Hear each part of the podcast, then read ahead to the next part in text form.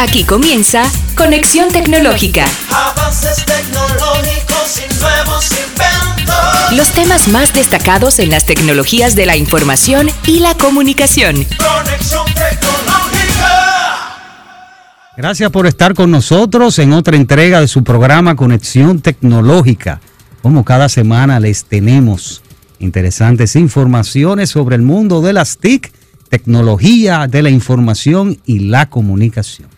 Así que es un grato placer estar con ustedes eh, compartiendo estas informaciones de tecnología cada semana. Quiero de inmediato eh, saludar, darle eh, las salutaciones a mi meta compañero.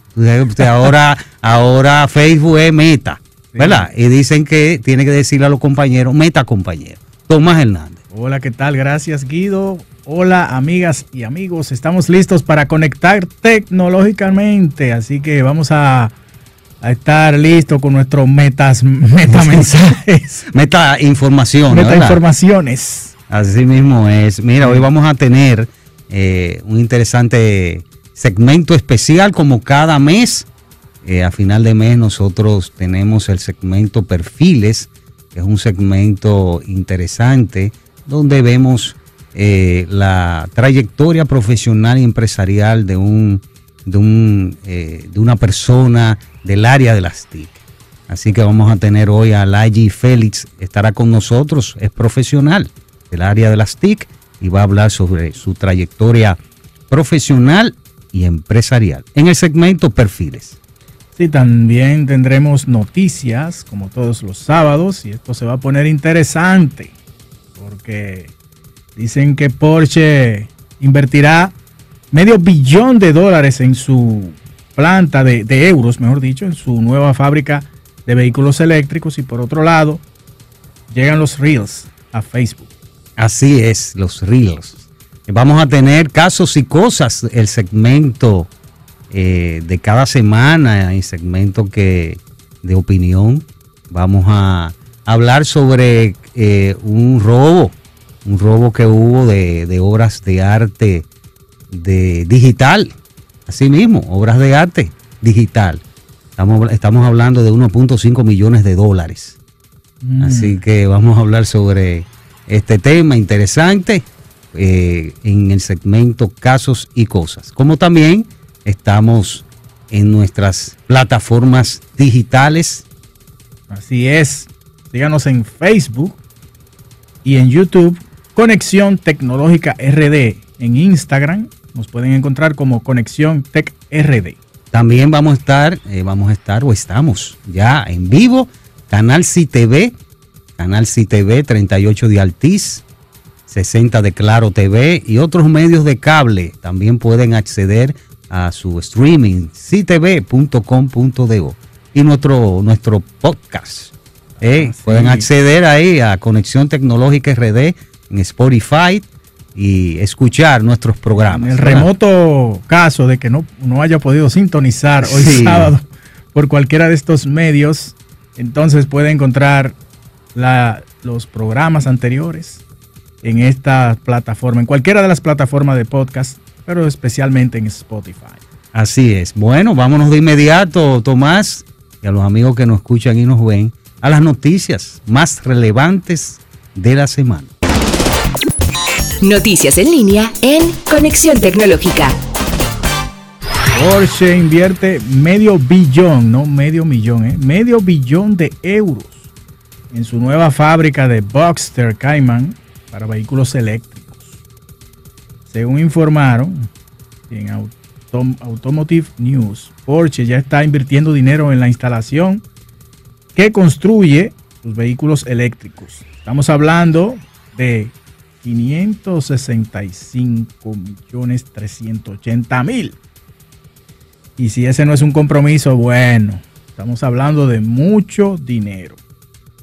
Ya la marca había invertido bastante en la construcción de vehículos eléctricos. Ellos se les recuerda a los amigos que nos siguen, las amigas, que ya habían fabricado para el Taycan, su modelo Taycan. Pero ahora van un paso más allá. Esto representa realmente un, objetivo declarado de la marca, de que alrededor de un tercio de sus ventas provengan de vehículos eléctricos entre el 2025 y el 2030. La producción de los reemplazos eléctricos del 718, que es uno de los modelos, se basa en el fantástico concepto Misión R. Está programado para comenzar en 2023. Estamos hablando de par de años, lo que significa que podríamos esperar un debut de uno de sus modelos Boxster o Caimán en algún momento de este año. Estamos en el 2022, o sea, estamos hablando de que esto es ya. También se espera que el Macan en su próxima generación también debute como eléctrico y se está esperando también el 911, el famoso 911, en su versión eléctrica. Y ya veremos en las carreras también. Ya hay versiones de carreras de vehículos eléctricos que, que aportan de alguna manera la sostenibilidad y demás. Pero yo que soy un seguidor de carreras, digo que la parte mala es que se pierde el Swanfuson. Eso de cuando uno se se detiene a ver una carrera y pasan los vehículos con ese motor. Pero bien, Porsche, o Porsche mejor dicho, está comprometido con construir vehículos eléctricos. Noticias en línea. Conexión tecnológica. En otras de las noticias de la semana, tenemos que TikTok, sí, TikTok, así mismo, parece seguir siendo la aplicación de moda para muchos usuarios y esto hace que otras redes sociales copien algunas de sus características. En los últimos meses hemos visto a Instagram apostar por los videos cortos dentro de su plataforma, pero ahora le ha tocado el turno a Facebook integrar esta novedad. Los Meta eh, o los de Meta el equipo creen que en Facebook los videos cortos también pueden triunfar y han anunciado que llegan para quedarse. Los nuevos videos cortos se llaman Reels, al igual que en Instagram, siendo lógico al ser ambas redes sociales propiedad de Meta. Estos videos cortos ya están disponibles para todos los usuarios. El lanzamiento ha sido para más de 150 países, aunque si todavía no los ves, eh, lo mejor es que pueda acceder a la tienda de aplicaciones de Google o de Apple y pueda actualizar esta aplicación de Facebook para que pueda aparecer en la parte superior de la aplicación esta novedad. Eso sí, también se, intercalar, eh, se van a poder intercalar eh, con las publicaciones que hagan los usuarios. De hecho, los reels de Facebook funcionan exactamente igual que los de Instagram. Esto hace que muchos de los que, eh, que aparezcan en la plataforma sean de creadores de contenidos a los que posiblemente no sigas o tengas alguna relación, eh, alguna relación.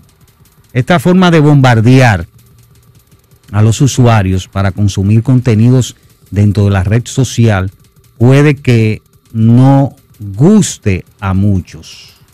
La implementación de estos videos cortos en Facebook parece bastante rudimentaria, así que habrá que darle cierto tiempo para que pueda madurar lo suficiente y sobre todo para que se puedan comprobar si apostar por este formato, eh, si consiguen que este formato puedan abandonar los usuarios, consigue que puedan abandonar los usuarios de TikTok.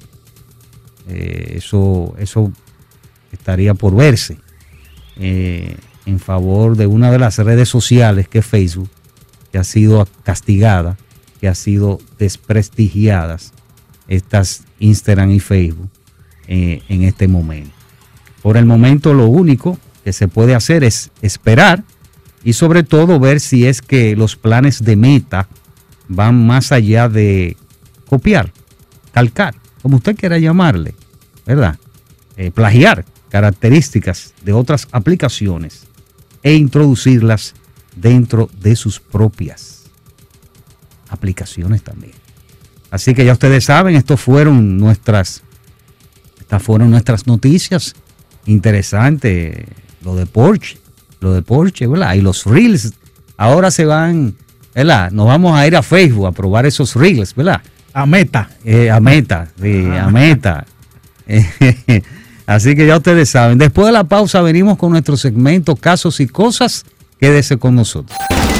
Ya regresamos. Conexión Tecnológica. Casos y cosas de la actualidad tecnológica en Conexión Tecnológica. Amigas y amigos, ahora vamos con nuestro segmento Casos y Cosas de la actualidad tecnológica. Y vamos a hablar del robo de más de 1.5 millones de euros en obras de arte NFT. Asimismo esto más y vemos que la comunidad eh, cripto, de criptomoneda eh, vivió otro momento crítico, un momento eh, bien, bien difícil, ya que un grupo de ciberdelincuentes lanzó un ataque informático contra un portal que se llama OpenSea. OpenSea es uno de los mayores portales de compraventa de tokens no fungibles, NFT.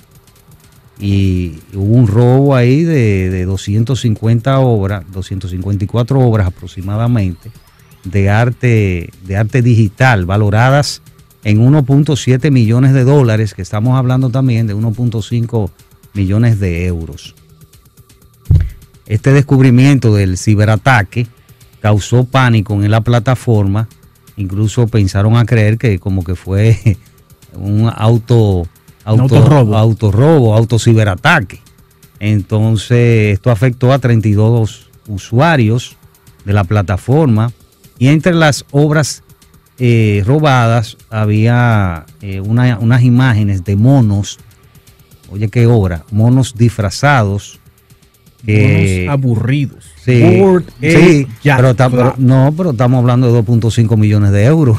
Bueno, sí. Eh, como diría esos Chris, monos. Chris Tucker diría 2.5 millones. ¡Oh my God! Sí, sí, sí. Eso, eso, por unos monos disfrazados porque son activos digitales, Sí, son- eh, como le llaman a los NFT. Y NFT. estos NFT, y estos activos, incluso hay activos en un portal que se llama Decentraland, Decentraland, que es una plataforma interesante, una plataforma virtual, donde tú puedes comprar propiedades, tierras virtuales, eh, a través de, de de esas imágenes que son los NFT o tokens no fungibles y que son compradas por, por criptomonedas que se llaman mana. Mana.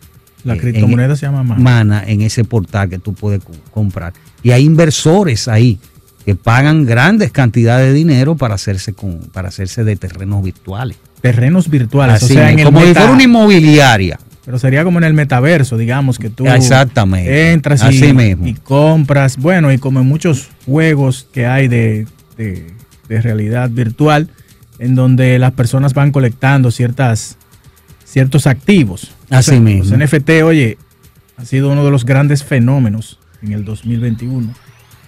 Basado en la tecnología blockchain, permite tomar un activo digital, una imagen, un video y certificar la propiedad de su autor. Así, aunque ese activo pueda copiarse, el, NF el NFT le aplica una marca de agua, como una marca de agua, Eso certifica. exacto, que certifica que se trata de un bien único y escaso y por lo tanto exclusivo. Me imagino que 32, como dijiste, usuarios tenían una inversión, tienen una inversión Sí, importante, sí. porque si se perdió 1.5 millones de dólares, de euros, bueno. Pero este, el tema es que el NFT permite relanzar su valor y, es- y de alguna manera, bueno, darte ese, pertenencia, que tú- esa, esa exclusividad esa tuya. exclusividad de que eso es O sea, no es como en la vida real, por ejemplo, que a veces se copian la- las obras de arte, por ejemplo. Se pueden hacer copias y eso. Y en este caso no, porque en este caso hay una autenticidad en, en la, en, el, en el NFT. Y entonces ella certifica. El problema fue que hubo una especie de phishing y que eh, los contratos, porque también son como unos contratos inteligentes, fueron como, como hackeados. Y, esos contratos, eh, a través de, ese medio, fue que eh, engañaron a través de esa técnica de phishing a, los usuarios. Entonces, estamos hablando que hay sumas astronómicas. Estamos hablando que, por ejemplo, hubo una eh, un collage de 5.000 imágenes que en su mundo virtual le llaman Blippi. Y eh, Blippi, claro, tiene un nombre. Cuando él insertó, o sea, vamos a decir, en ese portal, es una de las imágenes que él tenía, las primeras la primera imagen se la, se la compraron en 100 dólares. Pero hay una que tiene un collage de 5 mil imágenes que se la compraron en 69, 69 millones de dólares. Eso es demasiado dinero Ese para señor- un collage de 5 mil imágenes. Ya ese señor imágenes. puede estar en Ciguatanejo, como Eso, óyeme, eso es para que ustedes vean cómo es, cómo que, cómo es que se está trabajando a través de las criptomonedas y con este tipo de tecnología y con estas, esta- estas imágenes que son NFT, eh, tokens no fundidos, que son activos, activos digitales, que te permiten tú comprarlo. Sí, ahora, el hecho de que se esté utilizando criptomonedas y que se ha popularizado de alguna manera esto, eh, de alguna forma ha traído también a muchos estafadores. Claro, claro. eh, eh, los estafadores buscan donde, don- donde acceder y donde, donde hay plataformas jugosas, ¿eh? donde hay intercambios de dinero, la parte monetaria es lo que le llama la atención. Robo de datos que le permita hablar, datos personales, informaciones para que le permita, ¿verdad? Eh, le permita hacer un intercambio, ¿verdad? Con- Vivir con de lo del otro. Sí, Vivir de lo que no es suyo. Así mismo es. Y, eh, y como tú dices, esto, esta proliferación de estafas eh, por la por el desarrollo, por la popularización del mundo de las criptomonedas y los NFT ha, sido, ha sido un, un boom, ha sido un boom para que estos estafadores puedan acceder a estas plataformas y eh, atacarlas, atacarlas con el fin de, de robar, hacer robo, eh, hacer estafa, e incluso, e incluso, mira que yo no, no sabía que llegaba eh, eh, tan lejos, eh, se utilizan esas, esos, esos recursos que roban para financiamiento de grupos terroristas también. Que todo está de alguna manera enganchado, ¿no? Se habla de que el año pasado en, en la compraventa de activos digitales se movió más de 3 mil millones de dólares de forma ilícita. O sea, 3.241 millones de dólares. Según un, un portal que se llama Chain Sí. Analysis. Y, por ejemplo, OpenSea, que fue la que eh, hackearon, ¿verdad? Tiene, es una empresa valorada en 13 mil millones de dólares. Ya que tú me hablas de la parte, por ejemplo, de la estafa que sufrió esta, este portal interesante, el año pasado, en el 2021, los delitos por criptomoneda, por, por criptomoneda, ¿m? alcanzaron los 14 mil millones de dólares. Y eso va a seguir avanzando. ¿Cuántas deudas externas se pagan con eso? Sí, o sea, estamos hablando que en el 2021 los delitos por criptomonedas, 14 mil millones de dólares. O sea que estos, estos, No es paja de coco. eh, no, no, y que estos, eh, portales. Ah, portales. estos portales como OpenSea eh, deben tener, eh, me supongo, ¿verdad? Ellos tienen su, su protección, su, su infraestructura, todo eso, pero los hackers no, no buscan la vulnerabilidad por un lado y, y pueden, que fue por, el, por los contratos inteligentes. Bueno, este director ejecutivo de OpenSea, David Fincher, ha explicado que, como tú dijiste, que fue un tema de phishing para estafar a las víctimas.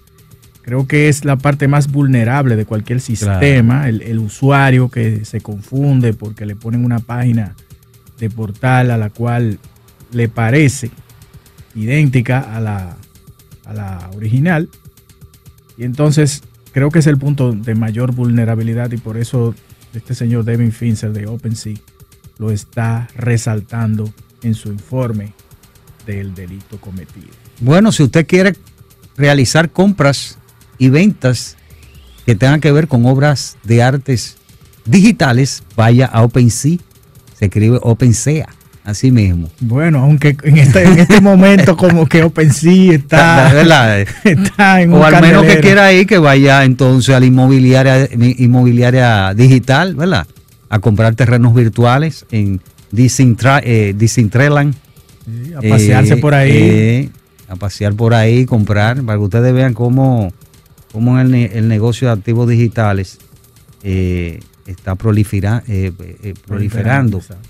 Popularizándose esto de la criptomoneda y, y los tokens no fungibles. Así que ya ustedes saben, este robo de más de 1.500 millones de obras en obras de arte, Exacto. NFT eh, sucedió. Y hay otras estafas también que se han producido. Así que ya ustedes saben, este fue nuestro segmento de casos y cosas. Cualquier comentario pueden escribirnos a Conexión Tech RD y así pueden, ¿verdad? Decir qué les pareció interactuar sobre el robo de, aportar de también. 1.5 millones en obras de arte, NFT, ¿verdad? Son activos digitales que usted puede comprar imágenes y videos. Ya usted lo conoció también por aquí, por conexión tecnológica. Después de la pausa ya venimos con nuestro segmento especial y hablar un poco con Layi Félix, profesional del área de las TIC. Vamos a hablar de su trayectoria profesional y empresarial. Después de la pausa. Ya regresamos. Conexión Tecnológica. En Conexión Tecnológica reconocemos a los profesionales, empresas y empresarios en perfiles. ¿Quiénes son? ¿Qué hicieron? ¿Y cómo trabajan? Conexión tecnológica.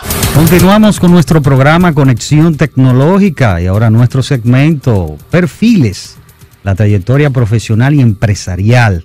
Tenemos como invitada hoy, nos engalana este escenario, Layi Félix, profesional del área de las TIC, que vamos a conversar con ella su trayectoria eh, profesional y empresarial. Le damos la bienvenida de inmediato. ¿Cómo está? ¿Cómo te sientes? Muchísimas gracias, Guido, Tomás. Yo me siento muy bien, muy honrada de estar aquí por esa gracias. invitación. Gracias. No, no, bienvenida. gracias, gracias, bienvenida. Eh, queremos saber algo, algo, algo de ti, ¿verdad? En diferentes etapas que tú has vivido en, en- hasta llegar a este momento eh, profesional y empresarial. Y comenzando en la etapa universitaria, eh, ¿qué te motivó a realizar la carrera, por ejemplo?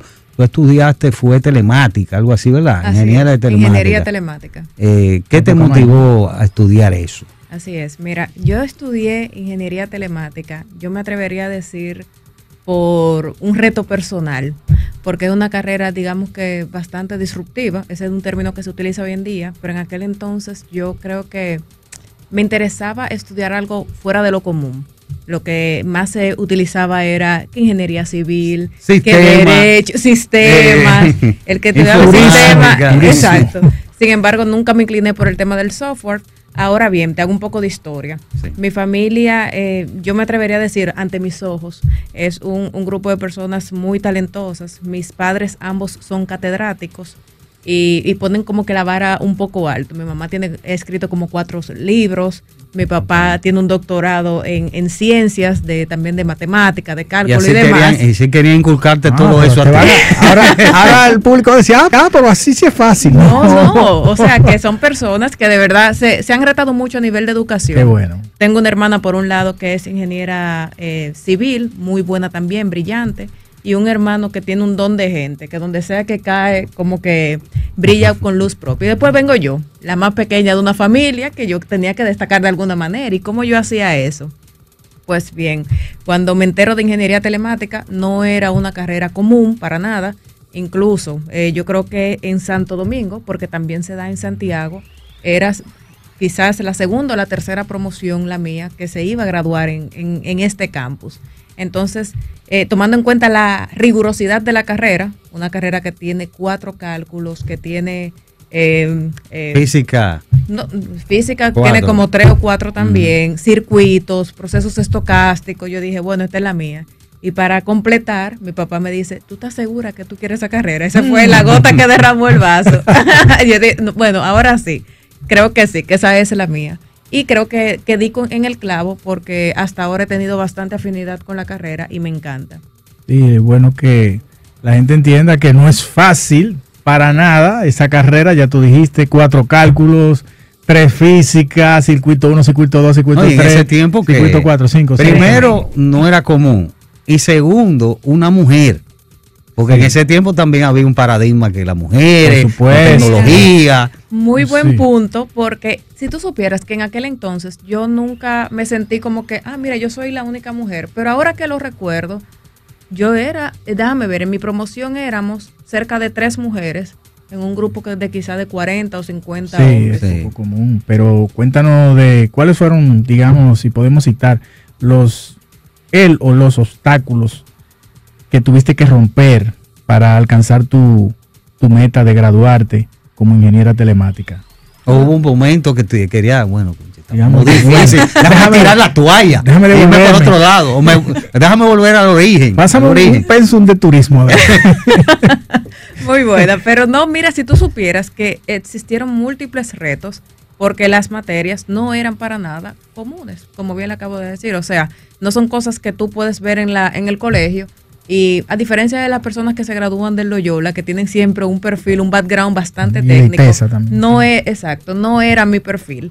Y eh, todo lo que tiene que ver con circuitos, procesos estocásticos, yo llegué a pasar muchísimo trabajo con esas materias y ese obstáculo yo diría que lo pude contrarrestar con demasiado estudio. O sea, ustedes no se imaginan la cantidad de veces que yo tenía que amanecer en casa de compañeros, en la misma universidad, eh, era bastante retante.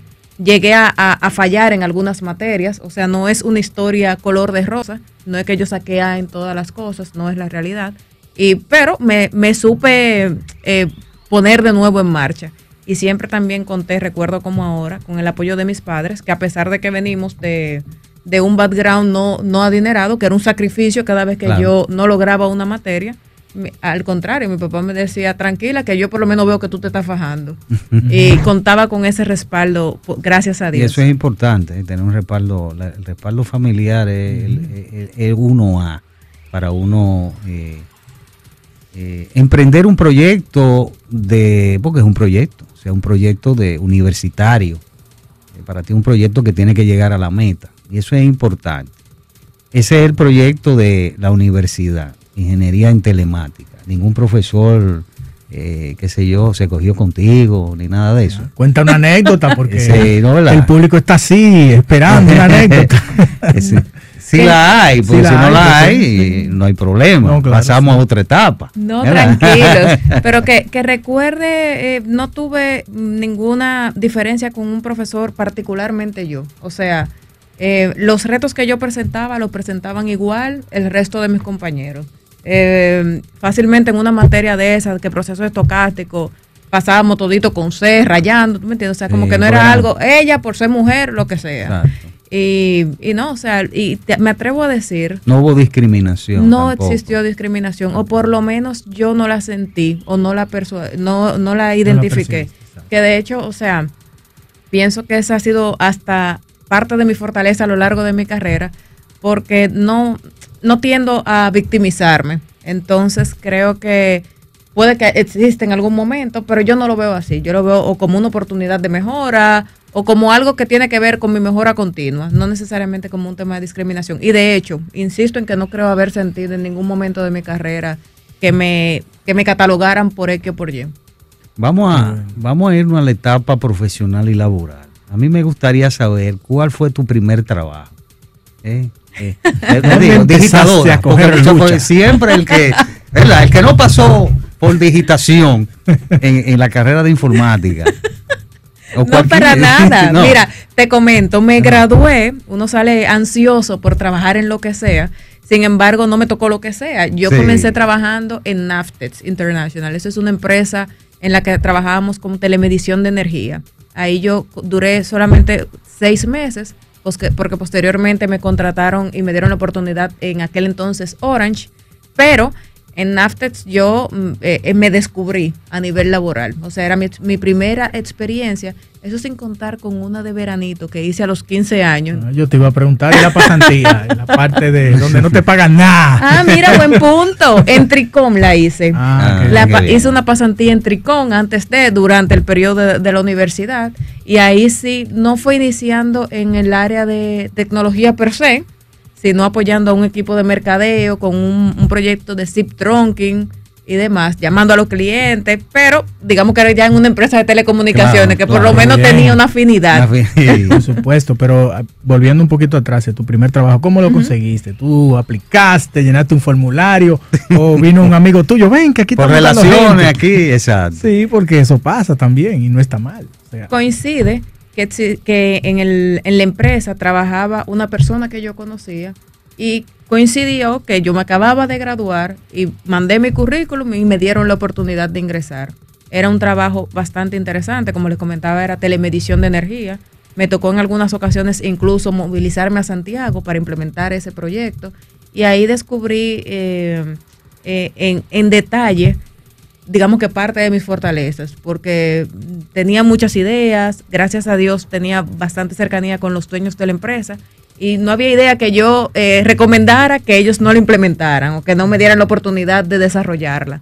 O sea que eso me dio cierto grado de liderazgo o de, o no, yo no diría de liderazgo, sino confianza en mí, de que yo podía implementar cosas y que mis ideas eran bien reconocidas incluso por ellos. Aprendí muchísimo, agradezco muchísimo esa oportunidad también, porque como les dije, fue mi primera experiencia puntual en el mundo de las telecomunicaciones. Qué interesante. Eh, ¿Qué otro trabajo después de ahí, otra oportunidad de trabajo tuviste? La de ahora. Ah, no, pues tú saltaste, fue, fue una ah, escala. Tú dijiste Sí. que tú estuviste en Orange. ¿Cómo- Sí, ¿Qué sí. tú hacías primero en Orange? Tú sabes que en Orange yo ingresé como ingeniera junior. En el transcurso de ese periodo, y saben que también Orange posteriormente fue adquirida por Altiz, Sí. pero eh, ha sido toda una trayectoria. Si mal no recuerdo, yo he, yo he tenido ya siete cambios de posición entre Orange y Altiz, y, y todas, digamos que eh, en, en concatenación, más o menos siempre en las mismas áreas de tecnología. Pasé de ingeniera junior, posteriormente ingeniera, ambas en el área de redes. De ingeniera pasé a ingeniera senior y luego me dieron la oportunidad de asumir un, un cargo gerencial también en esa área de redes. ¿Entiendes? En esa, eh, eh, estamos hablando de que aparte de la, de la parte esta de, de energía, del trabajo de NAFTE, NAFTE, ¿qué se llama? Naftex. Eh, la oportunidad la tuviste en Orange y seguiste en Orange hasta que se convirtió en la empresa que es hoy, Altis. Así es. Y pasaste, y pasaste por, por, por ese, por esos puestos. Ok, perfecto. ¿No hubo ningún obstáculo Eh, sí. en ese proceso? yo diría que obstáculos de cara a, a garantizar el conocimiento en, el- en cortos periodos de tiempo para seguirse mejorando constantemente. Pero sí, sí hubo algún obstáculo, porque a veces en los trabajos Siempre los hay. siempre los hay. Siempre los Siem- hay. siempre hay. Hay un personal que no quiere saber de ti. A veces, a veces un personal, qué sé yo, eh, Bueno, No, siempre no. tiene que ser así porque... no, como que no comprende a veces tu trabajo y, cree que está bueno, mal. mira, ¿me eh, buen punto. Vamos a ver, a nivel, eh, cuando yo llegué a las, a las áreas de gerencia, yo creo que sí comenzaron esos temas de obstáculos. En primera instancia, mi primera gerencia fue siendo muy joven, apenas con 24 o 25 años. Muy joven, sí. Y en esa área existían personas que o me duplicaban la Así edad es. O tenían 30, que yo, incluso yo, entendía que ellos merecían la oportunidad más que yo. Entonces ahí yo diría que mi primer obstáculo fui yo misma, por inseguridades de entender que no me correspondía ese puesto, sino que debía ser otra persona. Sin embargo, quien me dio la oportunidad en ese entonces veía en mí cualidades que muy probablemente ni yo sabía que tenía. Y, obviamente eso fue eh, progresando hasta que yo asumí la, la responsabilidad total, eh, la confianza suficiente para asumir el, el, el, reto. Pero fue tan tal que yo hasta me reuní con esas personas que trabajaban en el equipo y les di visibilidad, mira, yo entiendo que tú eras más indicado por X, por Y, por Z, también eras, eran hombres en su 95%. Por ciento. Uh -huh. Y, y la, la, aceptación fue muy buena. O sea, me dijeron que al contrario, entendían que yo sí tenía las cualidades. O sea, ellos entendían más que yo, que yo tenía las cualidades. Y, y, digamos que ahí comenzó a fungir todo muy bien. Posteriormente tuve también una gerencia en otra área y me pasó algo similar a lo que comentas. Había una persona que en esa otra área sí estaba esperando por segundo la gerencia. Y al asignarme a mí, eso desencadenó, yo diría que una, una, una, fricción in, importante, pero eh, también hablé con esa persona, porque eh, en esa área particularmente a mí no me interesaba eh, durar mucho tiempo y así mismo se lo dije, mira, si a mí me han elegido para esta posición, es porque yo tengo algo que quizás yo te pueda ayudar a ti a desarrollarlo. Por supuesto. Entonces, eh, traba, le, le indiqué que me interesaba desarrollar en esa persona esas actitudes para garantizarle que en algún momento esa persona pudiera ocupar la posición. Y así fue. O sea, ahora mismo somos muy buenos amigos y la persona logró desarrollarse y ocupar la posición. O claro, sea, sí. que, que se logró. Yo siempre he pensado que ninguna posición es para siempre y tú siempre tienes que trabajar en garantizar, desarrollar a personas que trabajan contigo para que eventualmente puedan ocupar tu posición y tú seguir creciendo. Y yo creo que tú lo hiciste muy bien porque el diálogo el, es importante. El, el enfrentar el sí, conflicto, la comunicación, la comunicación, entender a la otra persona, la empatía y todo eso se refleja mucho en lo que tú estás diciendo. Y esa persona o cualquier otra persona que, que pensaba que se merecía, ante todo debe pensar, ¿qué me falta a mí? ¿Por qué ella?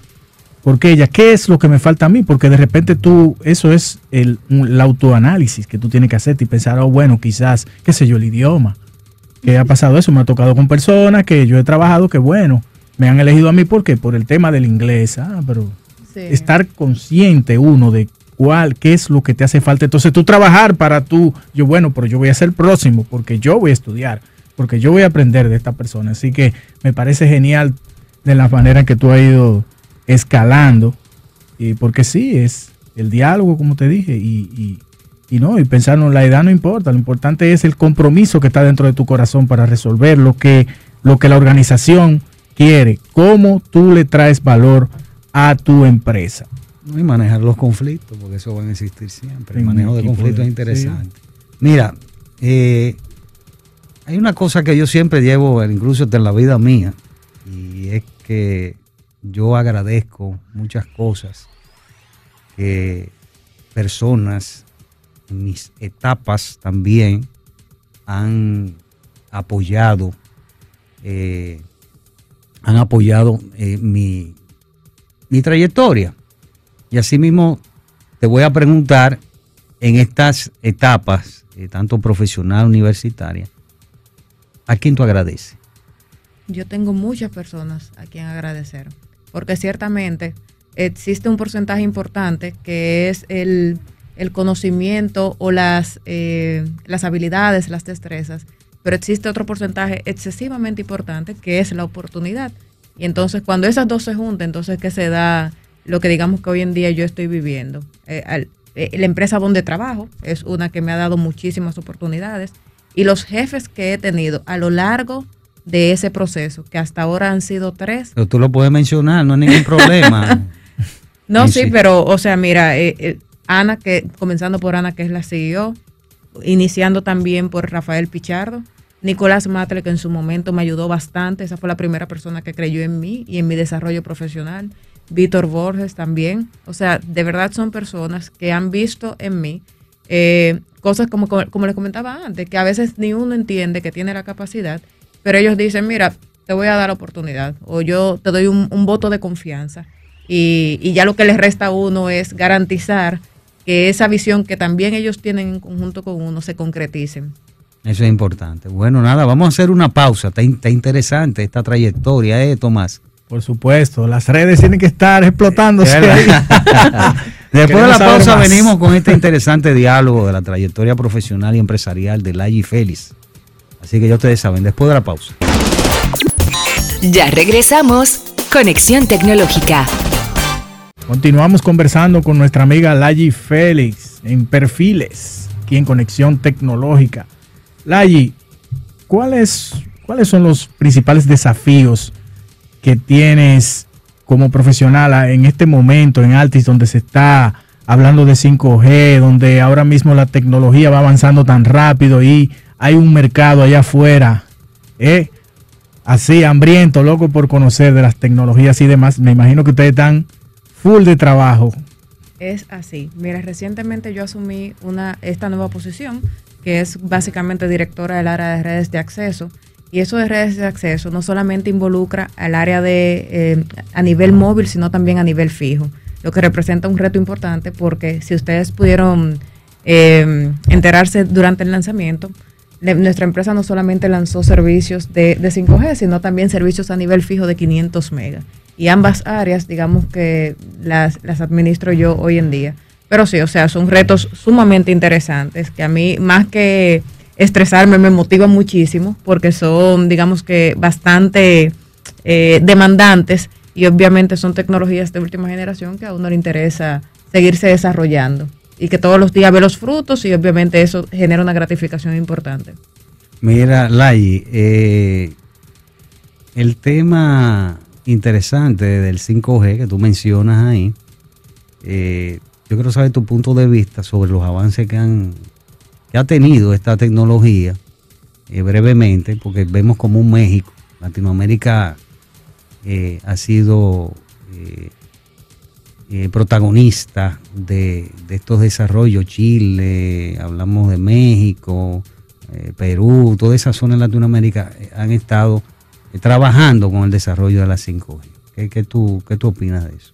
Mira, eh, el tema de Latinoamérica ahora mismo está, eh, es muy interesante, como bien comentas, porque eh, justo esta semana fue que México lanzó oficialmente su 5G, a pesar de que en Latinoamérica existen 19 despliegues de 5G a la fecha. Eso es una, digamos que un, una comunicación realizada incluso en febrero del 2022. Solamente como tres países, con México se suman cuatro, han hecho despliegues oficiales de 5G, entre Chile, Brasil, República Dominicana y México esta semana.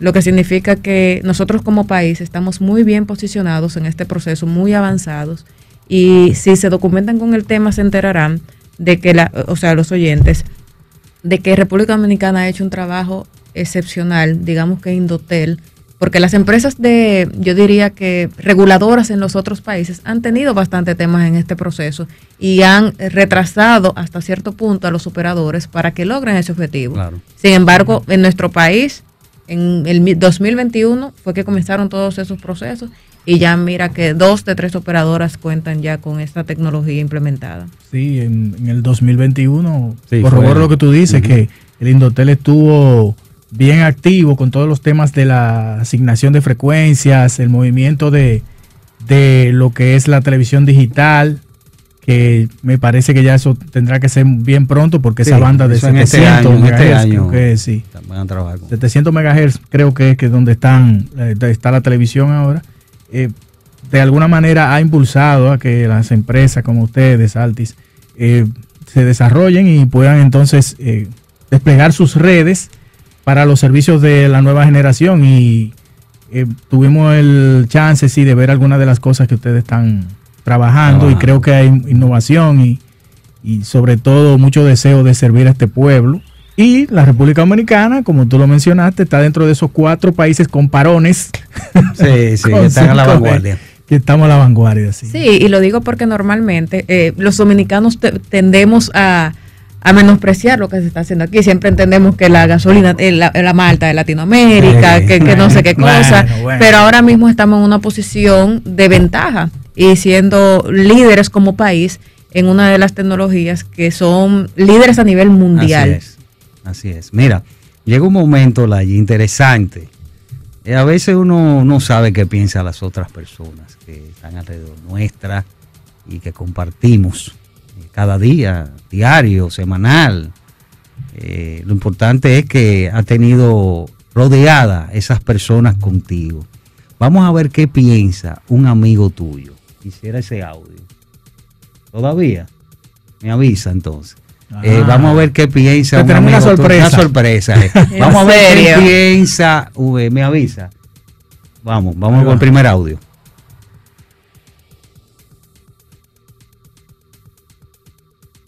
Saludos. Laye es una persona eh, la cual he tenido el placer de, de ver su crecimiento desde una ingeniera recién graduada, No eh, eh, muy enfocada en, en aprender, eh, en hacer las cosas que muchas veces están catalogadas para hombres, para hombres. Luego lograr ser supervisora, eh, demostrar capacidad de llegar a ser gerente y, prepararse para luego ser directora. Eh, ya por último, dentro de su área de dirección, tomar eh, posiciones revelantes, eh, releva- relevantes y críticas, como son la parte de la parte de red de acceso de Altis Dominicana. La verdad es una chica que la admiro mucho. Eh, Eder Herrera, ese Eder Herrera, Ah, Eder que te Herrera. conoce de chiquitico. Mira, Oye, ¿cómo que? Eso fue, eso fue que dijo ella. Ah, Dijo de estaba ella, él no. Ah, ¿Qué bueno, no, pasa? no, él no, pero él la conoció a ella de chiquitica, dice él. Vamos a ver otro audio interesante y ese es tu esposo que te manda tu mensaje. Wow. escribir a mi esposa, Layi Félix. Ella es una persona sumamente sensible, humana, muy determinada. Es la mejor madre que he visto, la mejor hija, la mejor amiga. Eh, pienso que su determinación, su conocimiento, su entrega es lo más importante que todo ser humano debería tener y ella lo tiene haciendo la, persona más especial de mi vida y para muchos también la más especial.